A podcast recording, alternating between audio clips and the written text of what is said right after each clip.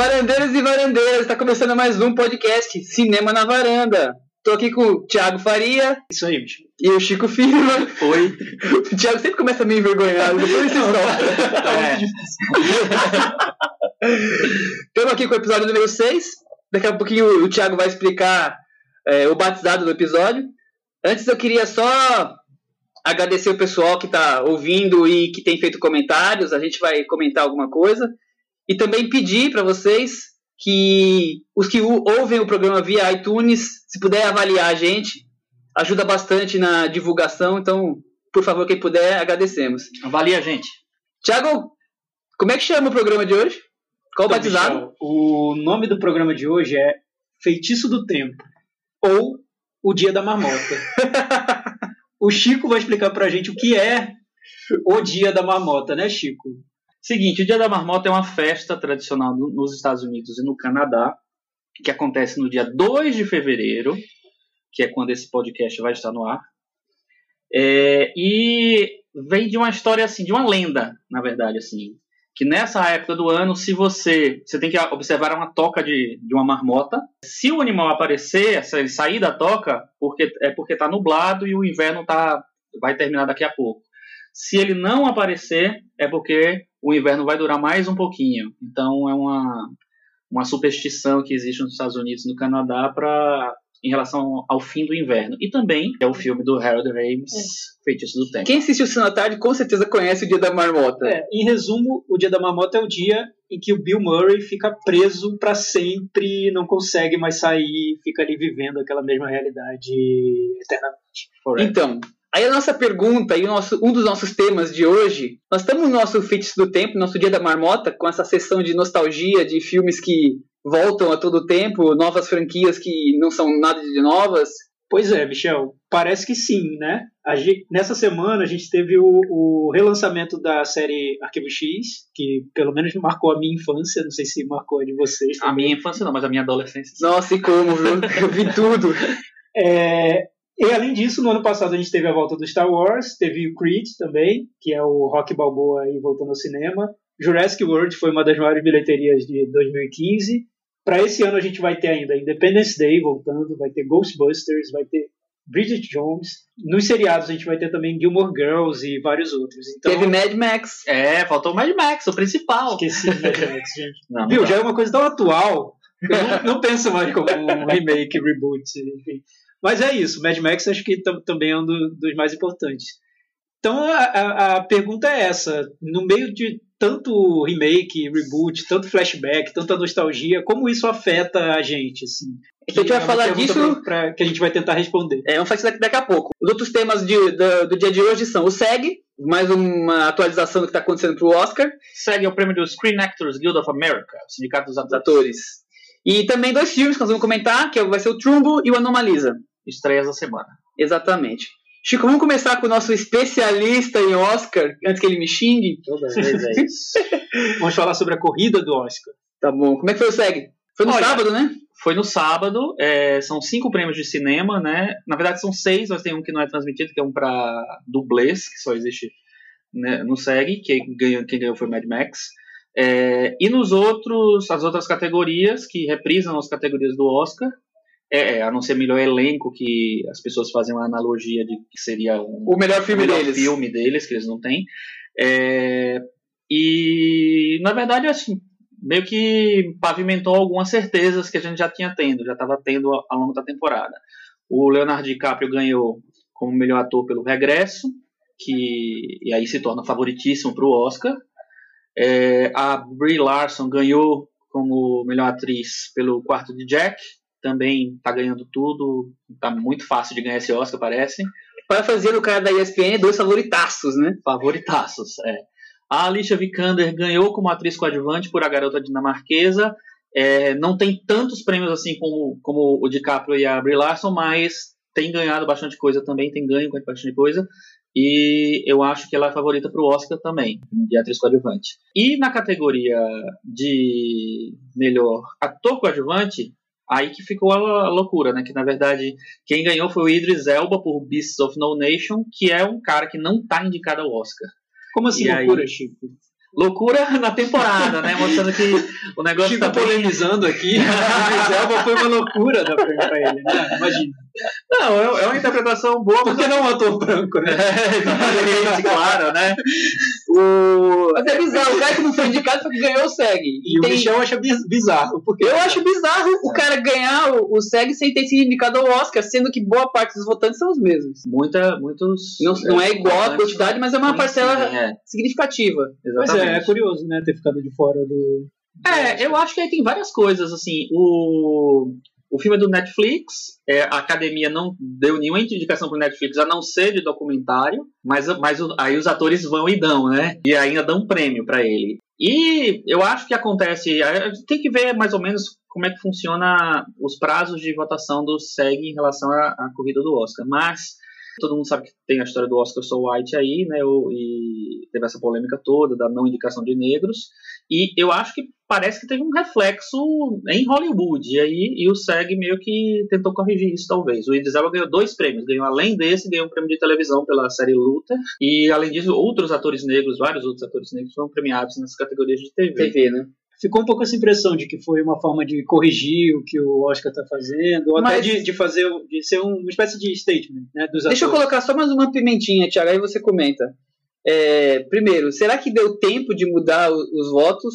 Eu não sei como é que é os prazos, mas será que deu tempo? É, e eu aí, aí tem essa mudança. Outra coisa, essa semana acabou Sentence. Não vamos comentar de Sentence, porque a gente não viu os filmes, claro. Ganhou um filme com alta temática negra, que chama-se Birth of No Nation. Birth The of a Birth Nation. of a Nation. O filme se Beast chama of No Nation Pieces is of the Birth of a Nation. Olha essa salada que eu acabei de fazer aqui. Ganhou, Vai ser exibido no Netflix. ganhou um remake lá anos- do filme dos anos 10. Não, não é um remake. Ele, é, ele parece que ele pega mais ou menos o mesmo período histórico, a mesma situação histórica, não é exatamente um remake. Então assim. vou provocar com a sessão de nostalgia de hoje. Olha, e o que eu ouvi sobre o filme não é nada animador. Dizem que é um filme que é todo. que é bem hollywoodiano e que tem vários problemas, que não tá É, longe de também- ser um grande filme. Eu também não li as críticas mais positivas da face da Terra sobre o filme. Mas ele foi comprado já pela Fox Searchlight a uma bagatela de 10 milhões de dólares. Já é um favoritaço Já é um pro Oscar. próximo. Eu diria que ele vai ganhar, ó. Já ganhou, já entrega o prêmio pra ele já. É bem Entrega pra ele. Mas então, fala do Idris Elba, fala de, dessa vitória do filme Ah. do Sanders, essa salada toda que essa semana É, eu- então, eu não sei exatamente como funcionam os, os prazos para votação, mas para todo mundo, pelo menos para a imprensa americana, ficou claro que foi um sinal aí pro Oscar. Vai né? ficar essa impressão. Fica essa impressão. Pessoal, olha, Oscar, a academia não, não, não, não valorizou esses atores, não, não valorizou os negros em Hollywood, mas a gente está aqui marcando nossa posição e, e deixando claro que a gente é contra essa formação dos indicados da academia. É, mais do que isso, eu acho que foi tipo assim: nós não somos racistas, ó, estamos de fora dessa brincadeira. Ah, também, exato. Me inclua fora dessa. Mas, Bom, enfim. Eu acho que é- segue é- por aí, você tem alguma coisa pra falar, Chico? Tenho. O, quem ganhou o melhor elenco no SEG. Ah, é, claro, mais o- importante. mais importante foi o Spotlight, né? Que Trazendo o filme de novo pra. vindo de novo pra para, onda. digamos, a Pra liderança da, da corrida, né? O filme que estava meio abalado depois que o, o A Grande Aposta ganhou o, o Sindicato dos Produtores. é, depois que ele foi já não tinha sido indicado no Sindicato dos, dos Montadores e, e que, que inclusive premiou a Grande Aposta agora no, no final de semana, também mesmo dia do SEG. É, a, a Grande Aposta como comédia e o Mad Max como drama. O Spotlight não estava indicado, ele não tinha como ganhar. E aí ele ganha o elenco do SEG. E aí eu fiquei prestando atenção na hora que o é, a Demi Moore anunciou, os, re- relembrou quais eram os, os indicados. O Spotlight foi o mais aplaudido. A Grande Aposta foi bastante aplaudido também, mas o Spotlight foi, foi bem mais. Depois vocês olham no YouTube. Então eu acho que já tem um, um- um indicativo ali do que eles estavam querendo, achando mais talvez mais sério mais importante. Quer dizer, a briga tá cada vez mais acirrada, né? Tá cada vez mais acirrada. Eu acho, eu acho sinceramente que é a, a temporada mais emocionante dos últimos tempos mesmo. Toda semana eu falo isso. E a briga tá Mas- fechando entre Spotlight e a Grande Aposta. É, eu acho que não tem mais chance Não de tem mais o outra regresso, coisa, né? não. Sempre é é a possibilidade, mas eu não acho que é o caso, não. É, eu acho interessante porque nos últimos anos eu tenho sempre falado, pô, o Oscar, todo mundo sabe quem vai ganhar, quem vai ganhar. Esse ano não dá pra ter certeza absoluta quem vai ganhar o melhor filme. Você pode ter certeza em várias Não dá. outras, ator, atriz, agora, melhor filme. É interessante que as outras categorias já parecem estar bem fechadas, né? Ator, atriz. Tem um detalhe ou outro É. aqui. como ator Não sei coadjuvante. se, se a gente vai ter surpresas nessas categorias, mas de filme que, que tá deixando esse suspense, né? no. Sim. Pelo que eu tô vendo aqui, eu acho que dava tempo de mudar, sim, os votos do SEG. Dava Dava tempo, Chico? Pelo que eu tô Fechou vendo aqui, o Balou, o Balou, que eles chamam, né, fechou no dia, um dia antes, no dia 29. E, e o SEG foi no dia 30.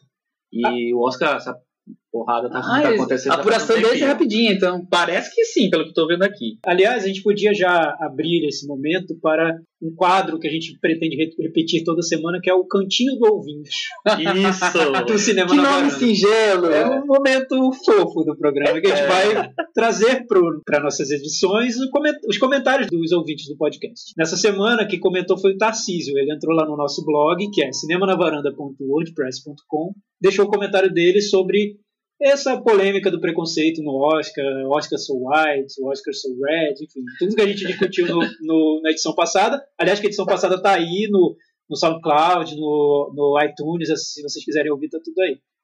É, o que ele diz é o seguinte, que talvez não tenha nenhum negro esse ano no Oscar porque nenhum mereceu o prêmio. Mas para ele ficou claro que os grupos que os negros são excluídos do Oscar e tem vários grupos que também como como os negros também são excluídos e que talvez o Oscar tenha que mudar a forma da votação e mudar o, o, a- a- o perfil dos votantes, de quem está votando no prêmio. É mais ou menos o que a gente disse na, na edição passada, né? É o resumo da nossa conversa, né? É, eu acho que ele tá certo e que eu acho que a academia indicou uma maneira boa, que é tipo excluir quem tá fora da indústria do cinema, ou seja, trazer pessoas que são mais ativas é, para votar e convidar mais pessoas que representem essa diversidade. né? Então, eu acho que é isso aí. Tarcísio, valeu, hein? Isso aí, Tarcísio. Na semana que vem. Comenta mais, tá, Tarcísio? É, com- comenta mais. Isso. Abandona a gente não. pode comenta. escolher uma música, tá? Se comentar três vezes, Três vezes, igual Fantástico. Bom, aproveitando já os recadinhos, é, muita gente acabou comentando aí, foi em off. O programa tá muito curto, outras pessoas, o programa tá muito longo. Então, como as pessoas estão. Tem temas demais, tem, tem temas de mais, tem temas de menos, comenta mais, fala menos. Então a gente achou melhor deixar ele como tá. É, não vai mexer por enquanto, né? É, mas continue comentando, porque uma hora alguém vai ganhar. O que a gente vai fazer para facilitar aos que estão achando que o programa está ficando longo demais, nós vamos, partir do episódio de hoje, colocar a minutagem na postagem. Então, quer dizer, por exemplo, vamos falar de SEG no minuto tal, vamos falar de Anomalisa, vai começar no minuto tal, e aí a pessoa pode pular se tiver algum tema que não interessa ou quer ouvir depois que vê o filme, e aí voltar fica mais, mais prático, tá? Não sabia disso, mas eu gostei. Legal, achei muito bom. Fica a dica, Chico você também não sabia, Thiago? Não sabia, mas surpreendido agora e adorei. Muitas surpresas. Bom, então vamos continuar com nostalgia. Nostalgia. É, a gente teve a ideia, o Thiago teve a ideia essa semana, a gente conversou um pouquinho antes aqui nos bastidores. E a minha pergunta é: vocês se empolgam de maneira geral, não com uma- um caso específico, sem- mesmo sendo o arquivo X ou sendo o Bridget Jones voltando, vocês se empolgam com essa ideia de retomar franquias, retomar filmes que estão esquecidos lá atrás? Ou vocês acham que é mais é mais um caça-níquel vão apostar quem tá ganhando, quem é sucesso de bilheteria fácil. Então, Michel, eu não, não me considero uma pessoa nostálgica para filme nem para música. Geralmente, sempre que anunciam o retorno de uma banda que eu gostava muito que tá, já tinha acabado, eu geralmente encaro com uma desconfiança total. Falo, nossa, nem quero ouvir, eu vou ouvir assim só um pouquinho e depois deixo, deixo para lá, porque eu sei que vai ser ruim. E quando anunciam esses filmes que voltam, por exemplo, Star Wars foi, foi no ano passado, eu não, não senti nenhuma grande saudade do Star Wars. Eu lembrei do, do, da trilogia anterior e pensei, nossa, aquela trilogia foi tão decepcionante, acho que essa também vai ser. Então eu sou, sou assim, eu não sou, não me considero nostálgico. Mas eu vi. Eu sou assim. Eu, sou, eu nasci assim, eu cresci assim. Muito bem. É, mas aconteceu uma coisa que para mim foi, curio- foi curiosa quando eu estava vendo o Arquivo X. Que Arquivo X foi uma série que me marcou. Eu vi todas as temporadas, eu acompanhava quando passava na Record, depois eu comprei as caixas de DVD, eu via tudo. E quando voltou agora a série, eu vi, eu li um pouco sobre isso, vi algum- algumas imagens e, pensei, nossa, vai ser horrível, horrível. Porque os filmes, a última temporada já é horrível, depois eles lançaram um filme que eu achei muito ruim. Eu pensei, vai ser péssimo, mas fui lá atrás do episódio é, para assistir. E quando começou o episódio com aquela, com aqueles aquela sequência de créditos inici... aquela sequência inicial de créditos que eles reproduziram igualzinho Trilha original. sonora, Trilha sonora. atores. Até parecia uma coisa meio velha, assim, meio fora de moda.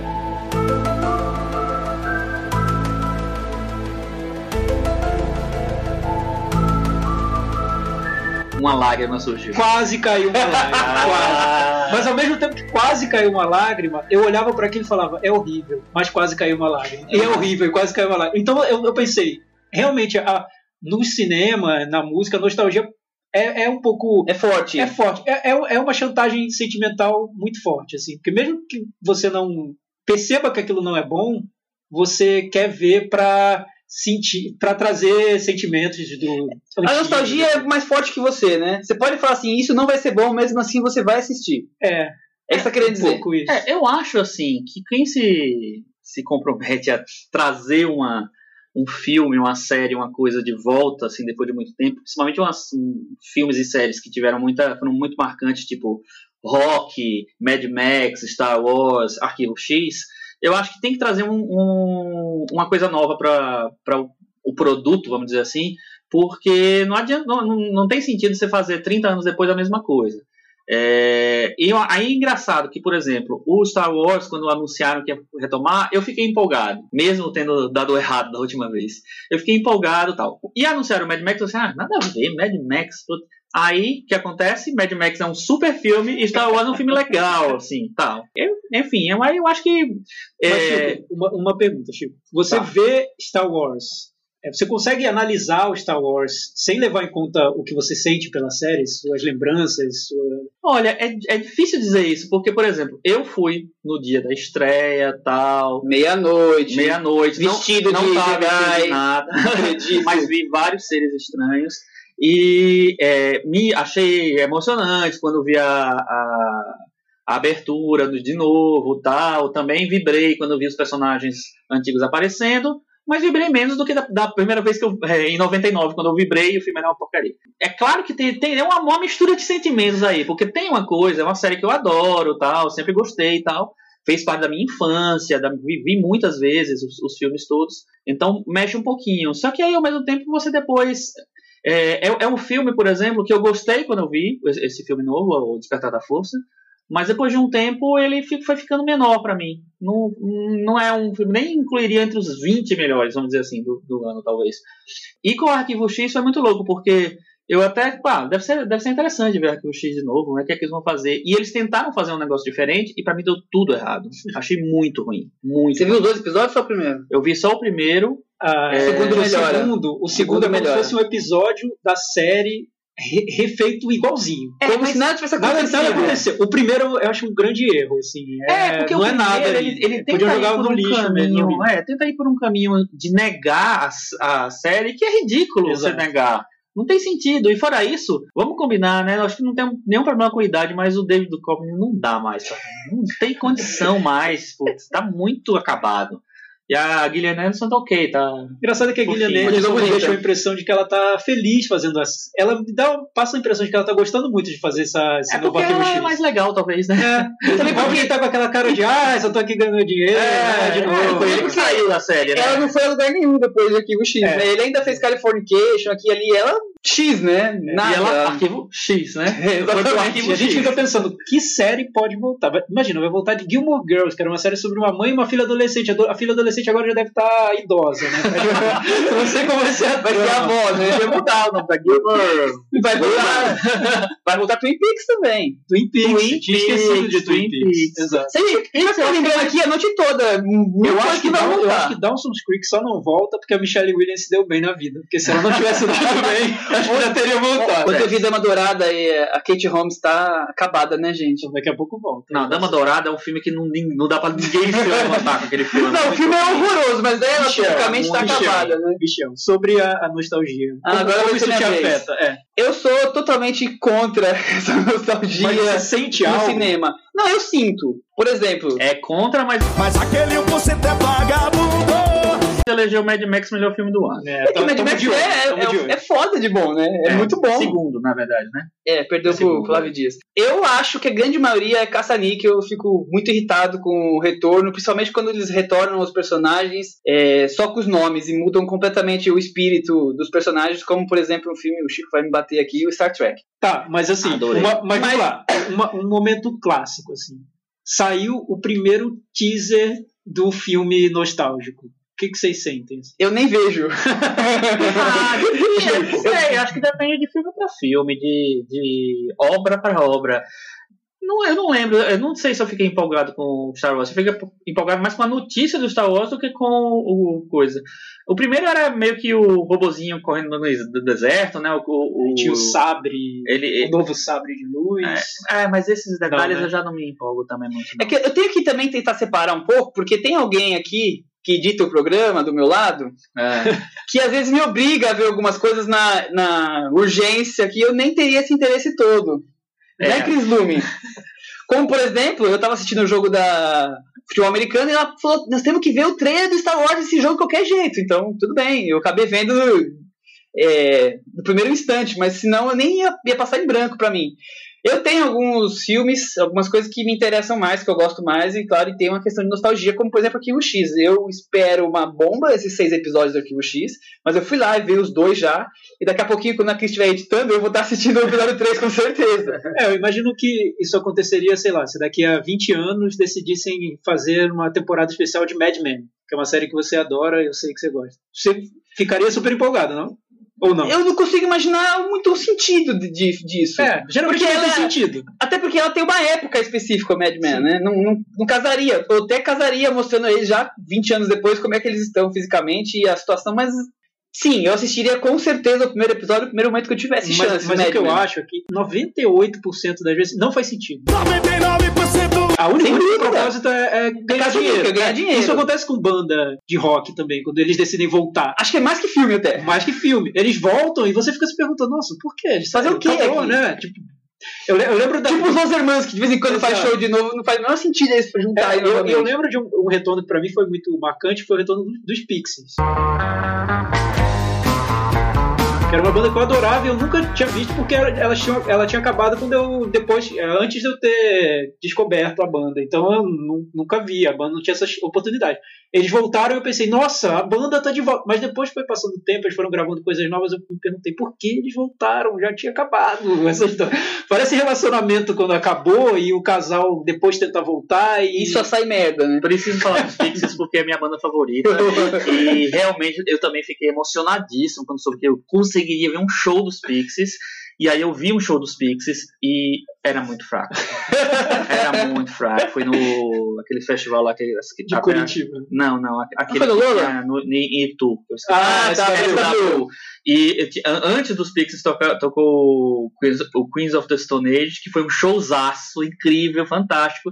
E os Pixies assim, fiquei muito triste. E aí você feliz de ter visto, mas fiquei triste pelo que aconteceu. Não, não era mais aquela. É, aquela e para mim fica a sensação do, nossa, não, vocês já deviam ter terminado, não, não continue, por favor, não, a história acabou, as é. minhas lembranças são ótimas, deixa é. elas lá, não mexe com elas não. Mas aí o que, que você acha, por exemplo, que justifica o. que explica, na verdade, o Mad Max ter dado tão certo. George Miller. É, Sim, George acho... Miller, mas e aí? Porque não, não, não, é a mesma coisa que. Mas pode reparar, normalmente as franquias voltam sem os idealizadores delas. Tudo bem, o Arquivo X voltou com o Chris Carter, mas muitas vezes é o próprio estúdio que tem direito do, sobre o filme e refaz o filme, lança e sai o que sai.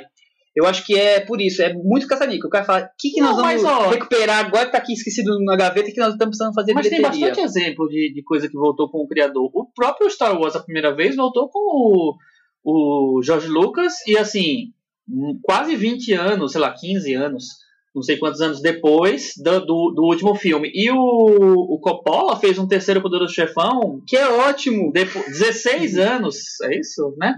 Por aí, por aí, por aí. Mas Mad Max é um pouco, é uma exceção, né? O que você acha? Então, é, mas assim. Porque, porque eu sinto que quando começou o filme, existia essa nostalgia do Mad Max. Eu lembro quando saiu o primeiro trailer e ficou aquele clima de meu Deus, Mad Max, olha o trailer. Mas o trailer, o trailer mas foi sensacional. Foi, mas eu acho que o filme, quando começa, eu não, eu não ficava mais lembrando do Mad Max. Eu não ficava buscando a minha lembrança o Mel, Mel Gibson, de jeito nenhum. Era outra coisa. Era outro filme. Hum, ele me levou para um outro lugar ali.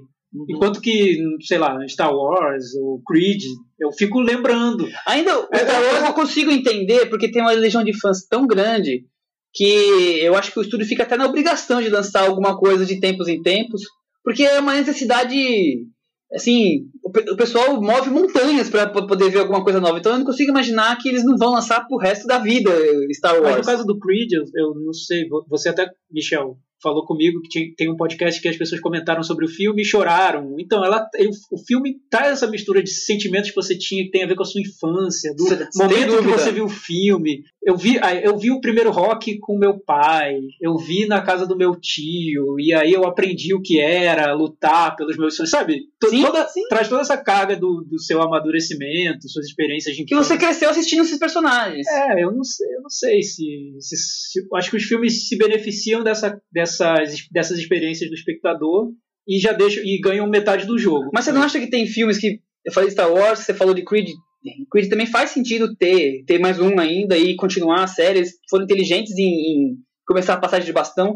Mas não tem alguns aí que é muito vergonha alheia de ter. Tem. Independence Day, qual o sentido de voltar Day. Independence Talvez o filme seja ótimo, Mas, que eu Michel, duvido, mas. Michel, eu aposto que quando sair o primeiro teaser trailer do Independence Day, a gente vai ver a timeline do Twitter na loucura, a loucu- indo à loucura com essa ideia de meu Deus, Independence Day! É, mas aí eu acho que é, é- isso daí é aquela coisa, né? Que eu, vo- voltamos ao, ao ponto inicial, assim. Nos- é a nostalgia, é você mexer com isso, assim. Independence Day foi um filme da infância de várias pessoas, assim. É, enfim. Eu me surpreendi com Jurassic Park, que Jurassic Park é um caso interessante, que não é um filme da minha infância. O filme da minha infância, da minha pré-adolescência, é Exterminador do Futuro 2, não é Jurassic Park. Jurassic Park, quando eu vi, eu já era adolescente, gostei do filme, mas não marcou tudo isso. Quando eu vi a reação das pessoas no Twitter, falei, nossa, Tem- esse filme foi muito importante Tem pra muita gente que, que é o filme da vida. exato. assim. É, e eu pensava, não, Ah, imagina, pro Spielberg. Eu, na época eu já tinha visto o. Tubarão, que era um filme que eu achava muito mais interessante. É, Tubarão teve várias sequências, né? Uma pior que a outra, né? Mas enfim. Teve até aquele Tubarão em 3D, 4D, sei lá, XD. Que medo. Enfim. Bom, então acho que é isso sobre nostalgia. Alguém quer colocar mais alguma coisa? Não, eu acho que é isso mesmo. Eu acho que o, o importante da, da, da volta dessas franquias é que realmente ele, ele saiba, saiba equilibrar essa coisa da, da memória com oferecer uma coisa nova, pra, porque senão elas não se sustentam. Tem que ser como o Mad Max, é isso. Tem que ser igual mais. É, exato. Mas eu vou continuar vendo Arquivo X, mesmo achando horrível. Eu, eu vou ver os seis, mesmo, Algo me prende mesmo que eu detestei o primeiro, achei o dois é, melhorzinho. talvez eu veja, vou decidir. Mas dizem que o 3 é o melhor dos seis episódios, viu? Mas vocês já viram? Já viram críticos, sei lá, nos Estados Ah, Unidos, o tá. pessoal tá falando que o 3 é o melhor. Se bem que passou acho que ontem. Tá. Vamos pro próximo assunto? Vamos. Vamos começar a falar dos filmes da semana. Filmes da semana, isso aí. É, Meta Varanda, vamos botar pra funcionar agora. Metavaranda, pra quem não lembra, a nossa média aqui dos filmes, né, que é uma homenagem ao Metacritic. Trumbo, pra começar. Então, Trumbo é a, é a biografia, cinebiografia do Dalton Trumbo, que foi um dos grandes escritores, roteiristas de Hollywood nos anos 40, 50 e 60, e que é um cara que era comunista, era filiado ao Partido Comunista, e de- na época do, do chamado macartismo, na caça às bruxas dos comunistas em Hollywood, nos Estados Unidos de uma maneira geral, mas em Hollywood é, foi, foi o o mais marcante, assim, ele foi é, impedido de. chegou a ser preso e foi impedido de. É, Exercer a profissão. exercer a profissão, assinar os, os, os próprios filmes. Te- Começou a, a ter que, que usar pseudônimos né, para poder é, assinar os filmes. Ganhou dois Oscars no meio, né, é, durante essa época com outros nomes. E depois de muito tempo terminou. Não posso falar que é spoiler. E o Dalton Trumbull é interpretado pelo Bryan Cranston, da série Breaking Bad, eterna- o eterno Walter White. Ele está indicado ao Oscar de melhor ator. Acho que é a única indicação do filme, Chico, tem mais alguma? É a única indicação. única indicação do filme.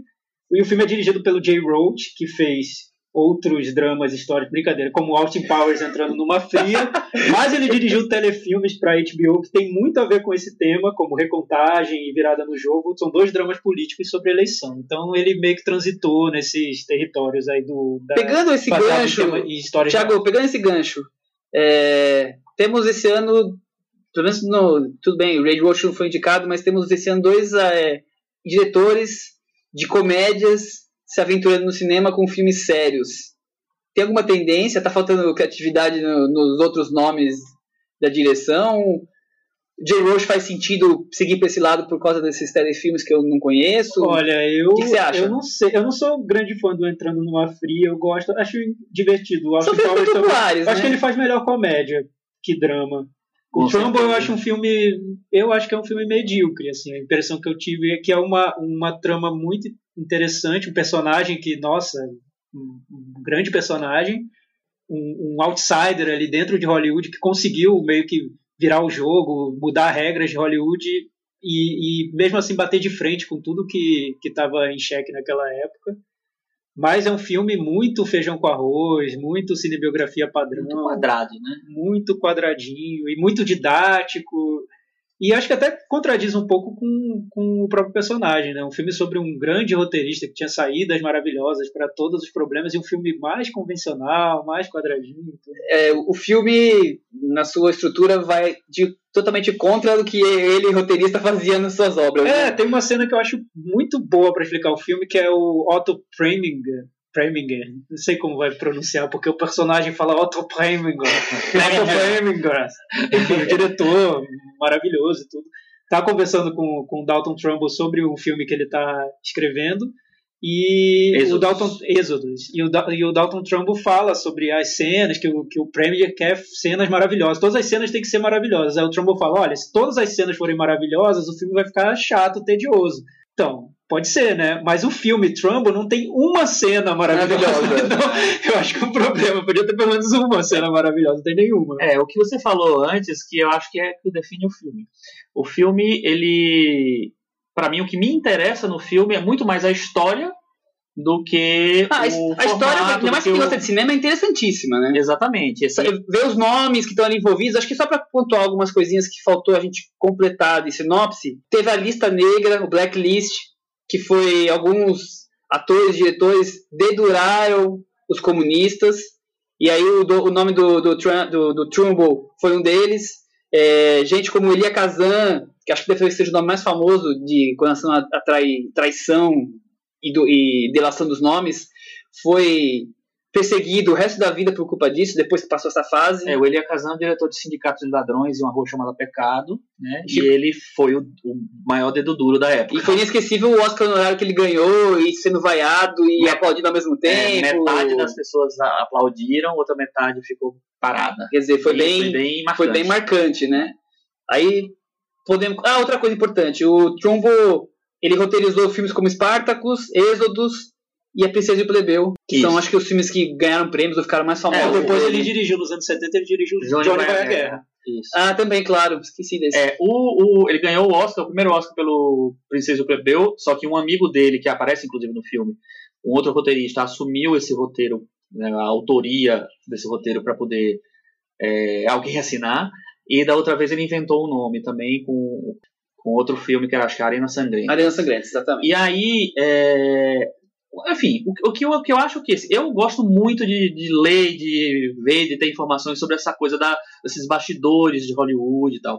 E eu acho que o filme é interessante porque ele coloca um dos maiores heróis da história de Hollywood, que é o John Wayne, como no papel total de vilão, reacionário e tal. Eu acho que é a única coragem que o filme tem, talvez. E é, e é legal ver como ele constrói isso.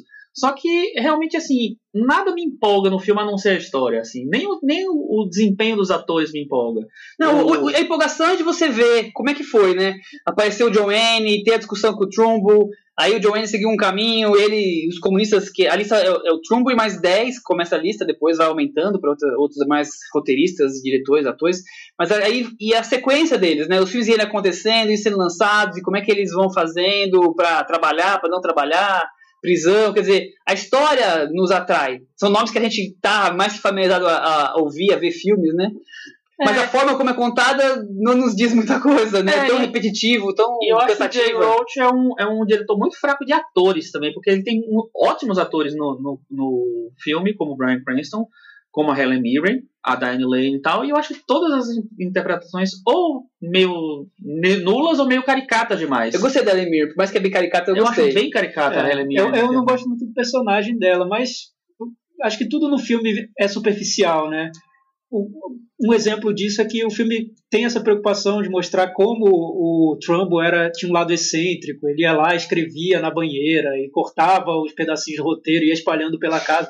Então, assim, ele tem preocupação com, essa, com essa, essas esquisitices do Trumbo, mas ele não se preocupa tanto com pró o próprio estilo dele, o que ele colocava nos roteiros. Terminando o filme, eu não sei exatamente se ele tinha alguma algum tema específico, alguma obsessão, um jeito, um estilo para escrever diálogo, o que ele fazia, o que não fazia, porque o processo criativo passa a Se você não né? viu os filmes, é. fica só os títulos como informação. É, eu sei que ele escreveu na banheira. É, agora uma coisa que talvez isso deixe mais. Eu fiquei com vontade de rever Princesa Plebeu, de ver o ah, Arena Sangrenta que eu é. nunca vi. É, e de rever o Spartacus também, que eu vi faz muito tempo. E é uma bobagem do plebeu, falar a verdade. Né? Ah, mas é, é, é, eu, eu, eu, assistir, mas, é, mas é uma bobagem.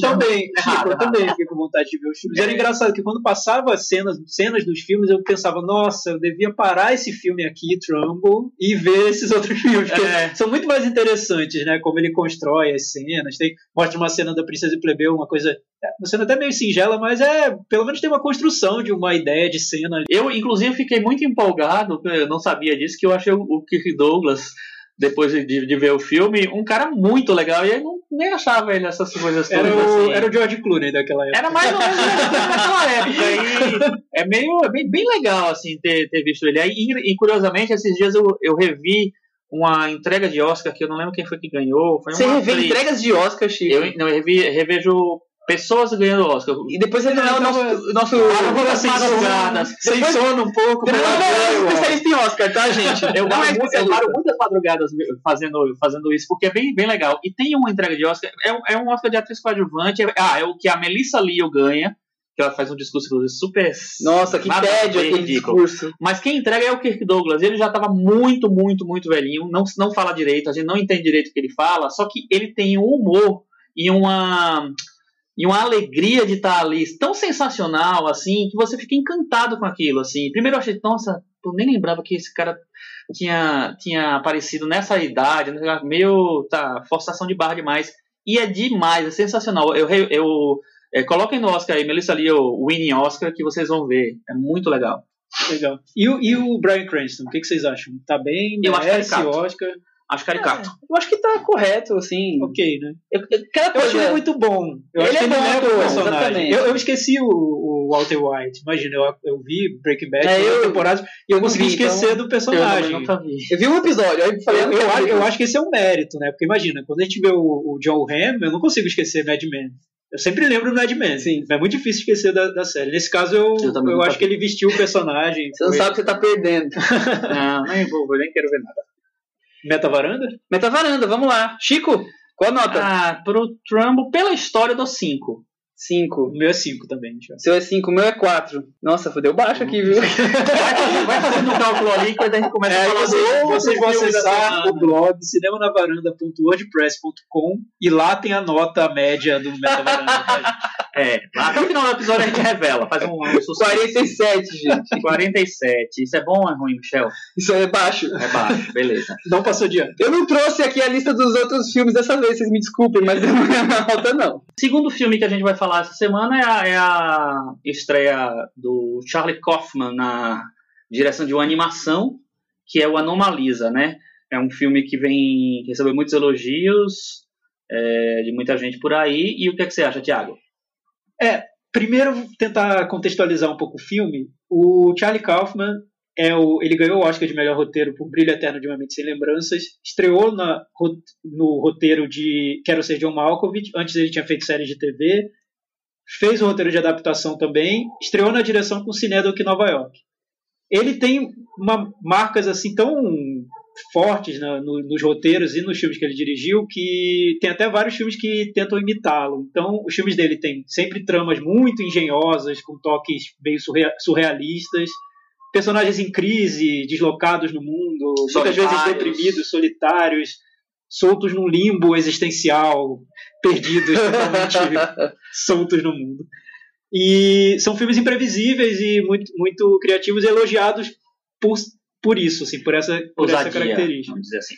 É, então, geralmente, ele está ele tá cotado ao Oscar de roteiro. Esse ano, ele está indicado ao Oscar de animação. e mas não ao de roteiro. Ao de roteiro está indicado o Divertidamente, que eu acho que é o filme do Charlie Kaufman de animação mais interessante do ano.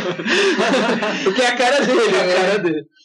É, Sendo bem mais palatável, né? Palatável não que ele não seja palatável, mas sendo mais, digamos, é, atendendo mais uma demanda de público maior. Exato. E Anomalisa é um filme de animação de stop motion, com bonecos, e ele disputa com o Menino e o Mundo brasileiro na, no pelo Oscar de melhor animação.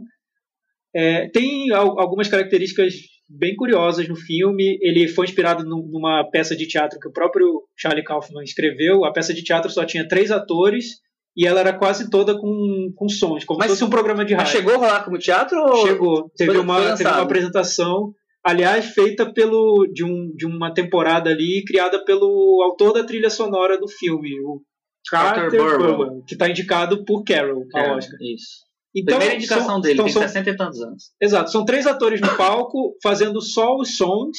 As ações no palco não, muitas vezes não condizem com o que os personagens estão dizendo. Então, não sei se tem um personagem na cama com o outro, no palco na verdade um está de, de pé de frente para o outro. Então ele quis criar esse contraste entre o que a pessoa vê no palco e o que ela está ouvindo. Isso é a peça. Para o filme ele levou esses mesmos três atores, que é Jennifer Jason Leigh, David Twe- Twells Acho E- que é Chills. Till- Tills e o Tom Noonan. São só três atores fazendo as vozes de todos os personagens do, do filme, da animação. É que tem um personagem que se repete em mil É, eu personagens. não sei se vale entregar. Mas isso não é Spoiler, entregar, eu acho que isso não é não consegue. spoiler. Você acha que spoiler Não é dá isso? spoiler. Spoiler. não. Então a gente Eu vou contar um spoiler. Não, acho que vale. Isso aqui é pra aí vale. Beleza. Tem uma brincadeira com som no filme, que é muito importante para o desenvolvimento dos personagens, mas é a história de um homem, um, um, um inglês, um escritor inglês de livros de autoajuda que vai viajar para os Estados Unidos, para Cincinnati, para fazer uma palestra, e ele fica hospedado no hotel e o filme se passa praticamente nessa noite em que ele está nesse hotel. E ele conhece uma moça que vai assistir a palestra dele. É vocês acham spoiler, mas eu acho que é uma informação é, relevante. Mais um spoiler, mano. Não, eu- não vou dar detalhes, mas Ai, é, porque eu acho que o filme ele até falha num- nisso. Esse filme ele tem a ver com a síndrome de Fregoli, Fregoli, sei lá como é que pronuncia. E o filme quase não comenta isso. E é o grande Aliás, o hotel se chama Fregoli. Exatamente, é uma, uma pequena referência. Mas assim, se você não lê antes ou depois isso, você nem vai ficar sabendo e talvez o filme não faça o menor sentido. Michel, e o que é a síndrome de Fregoli? Mas aí vai cair no spoiler que vocês não querem que eu fale. Ah, mano. Aí você fala, o- você, você dá o. A síndrome de Fregoli é você sentir é meio que uma perseguição de você começar a ver a mesma pessoa em várias pessoas diferentes. É uma. Exato. Isso não tá no filme, gente. Então, Ele e, não tá contando spoiler. e isso é. Falou o Drauzio Varela agora, contando um pouco. Mas isso é, é muito importante pra você depois entender o filme, pelo menos no final e tudo mais. Bom, eu achei que era pra falar isso. Agora eu queria falar uma curiosidade. E eu achei gente tá dando voltas aqui, que nem o Charlie Kaufman, sem falar no filme, né? O filme é aquela coisa, é X. o que eu achei muito interessante, que eu, eu li, provavelmente deve ser a mesma matéria que você leu aí falando do, do teatro, e eu fiquei sabendo que o, o- Acho que o Charlie Kaufman contou que na peça, a música que é cantada é My Heart Will Go On. E não, e não o Girl Just Wanna Have Fun. Ah, que absurdo. Por Pô, por que trocaram, né? Não É. sei também, mas eu achei É. isso curioso. É uma música muito melhor do que Girls Just Wanna Have Fun. Mas enfim, prefiro a música. do- Chico Filho, o que, que você achou do filme? Olha, eu achei assim, tem todos os elementos do, do cinema do Charlie Kaufman, todas as estranhezas, as coisas de. que eu acho até um pouco. que a essa altura, depois de tantos filmes que a gente já viu. Ele se desga- se desgastou ao longo da carreira, né? Por, por ele, tá um pouco gasto, realmente. Tá um pouco esquemático demais. É, mas é um filme que eu acho que tem uma beleza, tem uma, uma, uma melancolia que eu acho verdadeira, até porque eu acho que ele é melancólico. Então eu acho que isso funciona mais ou menos em, em determinados filmes. Eu acho que não funciona quase nada no, no primeiro filme que ele dirigiu sozinho, que é o Cinema de Nova York. Eu acho pra mim é um filme que não, não funciona, não gostei. Filme que eu adoro esquecer. É, enfim, não gosto do filme. E, mas que funciona muito bem, por exemplo, no Brilho Eterno, que é um. Talvez seja o filme mais bem resolvido em- nessa, coisa de, de ser uma coisa mais experimental e de ter um, a, a- melancolia de conversar com o público. Eu acho que é o filme mais bem resolvido escrito pelo Charlie Kaufman. É, e eu acho que o Anomalisa tem uma melancolia verdadeira ali. Só que também eu não, não, ela, não vejo ela crescer é, e se, se formatar assim de uma maneira mais ou mais original ou mais é, contundente assim. Eu acho que fica muita melancolia pela melancolia e a estranheza pela estranheza e em determinado ponto do filme o filme vai para a estranheza, né? E meio que fica um pouco pelo meio do caminho. Não é um filme que eu acho que ele. Ele dá a sensação dar... pra mim que ele não vai de, nada a lugar nenhum. Eu não acho que. Eu, Mas... eu, não disse que ele vai de nada lugar nenhum. Falou, ele me dá a sensação de que ele vai de nada lugar nenhum. Depois, no final do filme, ele me traz o, as razões de tudo que está acontecendo, que aí eu não vou falar. Mas assim, ele consegue só no final do filme trazer alguma, algum sentido para tudo aquilo, aquela melancolia exacerbada que, que o filme traz, é aquela monotonia gigantesca nos detalhes. O filme fica lá, ele pegando táxi, ele fazendo check-in, as coisas. Mas eu te lembro um pouco, me lembrou um pouco até Encontros e Desencontros, Sofia Coppola. Desse ponto do filme, até um determinado ponto, me lembrou um pouco. Essa estrutura mais melancólica da pessoa perdida. É, da pessoa isolada num ambiente que não é o dela, um hotel, um país estrangeiro, enfim. A, a leitura que eu faço mais é tipo assim, de ele querer é, recuperar, retratar esse ambiente do que é o ambiente do cara, que é o ambiente do RH, do mundo corporativo, da sabe da coisa meio, meio solitária de você viver ali numa coisa meio mecânica, Anônimo, né? É. Mas aquilo não é novo para ele, né? Porque ele escreveu um livro de sucesso e tá fazendo aquilo toda semana, provavelmente. É, o que eu sinto no filme é que eu também não, não vou contar um spoiler, enfim, é, eu acho que ele mostra uma rotina repetitiva Atenção que... que o Thiago cantou, gente. uma, uma Isso rotina... que eu chamo de entregado, uma rotina, de mim. uma rotina repetitiva do personagem e que afetou, afeta a forma como ele vê as pessoas e vê o, vê o mundo. E isso condiz com, a, com, o estilo do filme, com a opção de fazer um filme de animação stop motion, com bonecos, e, e ele causa essa estranheza. Você olha para os personagens e os personagens têm, têm, um, têm expressões faciais de robô, mas ao mesmo tempo eles são bem realistas, né, em detalhes até. O filme tem cenas de nudez e sexo quase explícito de, entre marionetes mas é o primeiro filme de sexo eu, no stop motion. É, né, eu lembro do Team America também. Tem que ser lembrado. Tem a cena de ah, sexo. Ah, eu não vi, não vi. É explícito. Então não é o primeiro. Não, não é o primeiro. É, mas o, o, essa sensação de você estar tá deslocado num mundo que parece todo igual e você não consegue mais identificar o que é especial naquele mundo, acho que isso tem no filme. Acho que o filme consegue passar. O que me incomoda muito no filme, que eu acho que isso para mim foi acabou com o filme para mim é a forma como ele lida com os personagens. Não só com o personagem principal, mas principalmente com o personagem da mulher. Da Jennifer Jason Leigh. Exato, porque isso ele até me lembra a forma como diretores como Todd Solondz lidam com, lidam com personagens, que é uma, como se ele lidasse com eles de forma que a gente sentisse pena dos personagens. Olha que dor, que sofrimento, eles são losers na vida, eles não têm nada, a vida deles é horrível. A mulher já está oito anos sem transar, olha que vida horrível, ela vai ser seduzida por qualquer Nossa, pessoa que chegar no hotel. Eu, eu lembrei muito do. Isso, isso foi me incomodando de tal forma, porque eu acho que é possível falar de depressão, falar dessa sensação de você se, de ficar perdido no mundo sem fazer com que a gente sinta pena dos personagens. Ficar, chegar nesse extremo, né? É. Eu lembrei muita continuação de felicidade, falando Sim, em Todd exato. Eu, eu, eu, eu acho que tem uma continuação de felicidade. Tem, tem. Ah, é, Histórias proibidas, né? Ah, mas é continuação? É, continuação e é um, uma vergonha. Gente, então, eu acho que felicidade. Mais felicidade tem isso, e Todd Solondz tem em todos os filmes e tudo. Ele lida com isso de outra forma, mas. É, eu acho que não é. Em Sinedok Nova York, eu noto isso também. Ele constrói o personagem de uma maneira, com tanto. como se o personagem fosse tão derrotado naquela situação que eu, eu, eu me sinto. É, acho que é um filme que me deprime. Não sei se a intenção dele era me deprimir, porque é um filme que tenta ser criativo, tenta ter truques ali de roteiro, tem um momento, uma cena de. uma sequência de, de pesadelo que eu, eu acho totalmente desnecessário até, mas enfim, que ele mostra que ele é super criativo e tal. Mas eu não, não, não vejo nada ali no, nos personagens que, que me traga essa identificação, essa humanidade que eu acho que ele quer dar. É, eu acho que a, a, essa humanidade vem numa coisa meio assim. Tipo assim, eu sou um loser, eu sou um derrotado, mas tudo bem. que é, que é, é, é, é um pouco isso, assim, que o filme se encaminha um pouco para isso, eu acho. E, enfim, eu, eu acho que talvez é, nos outros filmes isso não tivesse tão. Nos outros filmes dele. Mas eu acho que isso tem muito a, ver, muito a ver com a síndrome de Fregoli que o filme acaba não, não desenvolvendo quer contar o spoiler. Não, não é spoiler, é porque eu fiquei incomodado com o filme por culpa disso, porque é, Mas filme, eu acho que não é um filme sobre. Não é necessariamente sobre uma síndrome. As pessoas vendem o filme como um indiezinho e ele tem mais coisa do que isso então, ali. Mas eu acho que não é exatamente. Ele, ele, ele, se você começar a pesquisar sobre o filme, você vai encontrar esse easter egg, essa, essa, essa explicação aí pro, pro, pra condição do personagem. Mas eu vejo muito mais um filme sobre essa, essa sensação de, de você de você estar tá isolado de e perdido no mundo. É, de não pertencimento.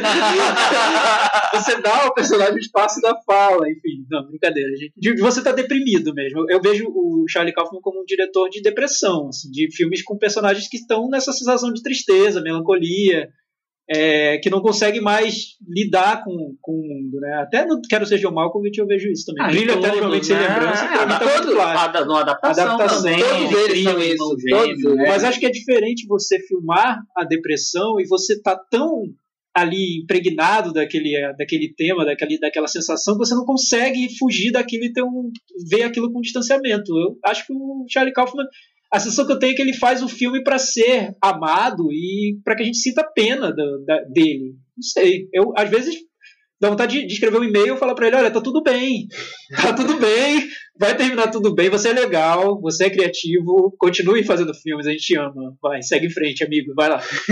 Eu não sei se era essa a impressão, mas eu sinto isso quando eu vejo o filme. Eu não sei se é criatividade demais e ele acabou acertando algumas vezes e agora não acerta mais no passo. Não é possível. Eu não, sei Não, o que eu acho que acontece. tem uma coisa que. Não, não dá pra dizer que ele não tenha acertado, porque, eu- como o Chico disse, Anomalisa é um filme que é um sucesso de crítica. Sim, né? sem dúvida. E tem pessoas que adoram, né, Chico? Tem pessoas que adoram, Não, tem pessoas que acham ma- mais ou menos, tem pessoas que não gostam. Ele ganhou o prêmio Veneza esse ano. Ele é super. Ganhou o prêmio de júri em Veneza. O prêmio do júri, ele foi super bem cotado filme lá. ganhou, Veneza? Não sabia. Entendeu? Não lembro mais. Não, Veneza- Mentira, eu lembro sim. O filme era o, o Deja lá. Desde lá, Ah, o tá. venezuelano. Mas, na verdade, o, o que eu acho que talvez é, o Charlie Kaufman precise, que ele teve no começo da carreira dele, é de uma outra pessoa. Eu acho Tipo também, assim, Chico. Pensei nisso. Ele vai e faz um filme com o Spike Jonze, dois, né? O, o adaptação é Spike Sim, Jonze os também, dois, né? os dois primeiros. É, os dois primeiros. O John Malkovich e o Spike Jonze, e o, a adaptação são com o Spike Jonze. E aí o Spike Jonze, que é um, é, na época era um diretor, acho que menos maduro, mas era, ele tinha essa coisa de entrar pela esse universo indie de uma maneira mais pop, então ele fecha meio que o. Parece que os dois estavam falando a mesma língua ali, se complementando. Eu acho que eles se complementam É. e conseguem. É, é, eu, uma acho coisa sólida. eu acho que tanto o Spike Jones quanto o E, o- Gondry. e, então, Gondry e o. Gondry, no, no Gondry, é, que também eu acho que sem ele é um diretor bem mais ou menos, às vezes, sem o Charlie Não Kaufman. decolou, né? Depois É, não decolou, Kaufman. assim, mas no Brilho Eterno eu acho que eles funcionam muito bem. Ele, eu acho que a direção do Gondry com o roteiro do Charlie Kaufman co- en- encontrou um equilíbrio ali. E aí, me- é, o que me leva a crer que o Charlie Kaufman precisa de alguém que segure a onda dele. Ele É, precisa não ser o é diretor. Ele precisa não ser o diretor, é, É, isso? Mas eu acho que é isso. Eu acho que o, se eu- é, ele, ele escreve esses personagens de talvez de uma forma tão envolvida com aqueles sentimentos, tão honesta, e que talvez precise de alguém para olhar, ter um, um olhar com um pouco de distanciamento. para olhar para aquilo e falar: ah, tá, essa trama aqui, esse personagem representa isso. Então vou filmar dessa forma aqui. Quando ele se envolve com todas as etapas do processo, eu sinto que é um. É um descarrego de, de depressão e eu saio do filme assim, Chateado. não, não é chateado, É chateado. Eu acho que é- é, são filmes que podem ser interpretados como filmes super honestos. Eu até estava tava conversando sobre, sobre o filme depois e, e so- sobre isso, assim, que se você, se você tá com, com quem, né, um certo alguém que entrou no meu caminho. É, a conversa era assim, se vo- se você tá nessa sensação, nessa, Um nessa beijo, Ale. Thiago encabulado agora. se você tá nessa sensação de, de nessa mesma vibe do Charlie Kaufman, se você tá num momento triste da sua vida, um momento deprê, um momento de solidão, o filme pode ser aquele filme da sua vida. Você sai do filme e fala, meu Deus, alguém que me entendeu perfeitamente, que mundo cruel, eu vou Mas contar. eu uma acho que isso é totalmente entendível e acontece em Sim, uma, uma perfeitamente. novela com todo mundo. Mas né? eu acho que a intensidade que ele dá no filme, eu acho que às vezes sai do controle dele e torna um filme que não, não, eu, não, eu não vejo esse, esse distanciamento capaz de transformar esse filme, essas- esses sentimentos, em algo além, numa obra de arte, enfim, algo mais interessante. Eu vejo como um descarrego mesmo. Então, entre Divertidamente e. Ah, divertidamente. Aliás, eu revi depois do, do Anomalisa, eu revi divertidamente. Nossa, dá de 20 a 0. É, não tem como comparar. Sem dúvida. sem Muito dúvida. melhor. É, é mais ou menos quero ser John Malkovich em É. animação. É isso. Quero ser John Malkovich. Fui John Malkovich. Ai, saudades de ser John Malkovich. Isso aí. Meta varanda nele? Comenta a varanda pro Anomalisa. Vamos lá. Thiago, 5. Chico, Ah, eu dou seis. você dá 6, 5, eu dou nota 4. Michel, você é muito cruel, né? Muito cruel. Eu sempre fui cruel, vocês me conhecem há mais de 10 anos, eu sempre fui cruel, gente. É, com ele nós só chegamos a 50. Ganhou do Trumbo por um pouquinho. É. É, Média 5, né? Na verdade. média 50, 5. Sim, né? na média 5. Não, a média 5 não, não tem nada a ver. É que a gente tá buscando por 10 pra não ficar as dízimas periódicas, não é aquela coisa chata. Depois a gente tira o desvio padrão e vê quem ganha. Esquece o desvio padrão. E aí? Bom, acho que a gente vai terminando por aqui, nosso tempo tá se esgotando. Antes que o pessoal que acha o programa muito longo comece a reclamar. Eu achei muito longo dessa vez. Não, mas agora a gente deixa pra melhor parte, que a gente fica conversando Eu achei que a gente falou sobre muitos assuntos. Muitos assuntos. muitos que uma assuntos. resumida. Você queria falar de outros assuntos proibidos que eu não vou colocar aqui hoje. Falar, é. Faltaram alguns assuntos, realmente. Semana foi agitada. Foi. Relembrando, pessoal, que o nosso Twitter é arroba cinema na varanda. O nosso e-mail é podcastcinema.navaranda.gmail.com. Continuem curtindo, mandando comentários, seguindo a gente, Fedburner, SoundCloud, iTunes, Tem o blog. o blog. Tarcísio, continue comentando. E temos a, pá- a página com as estreias da semana lá no um álbum, né, a- na página do, do Facebook, e a gente vai colocar os metavarandas todos do ano lá. Já tem vários. E até semana que vem. Até semana que vem. Tchau!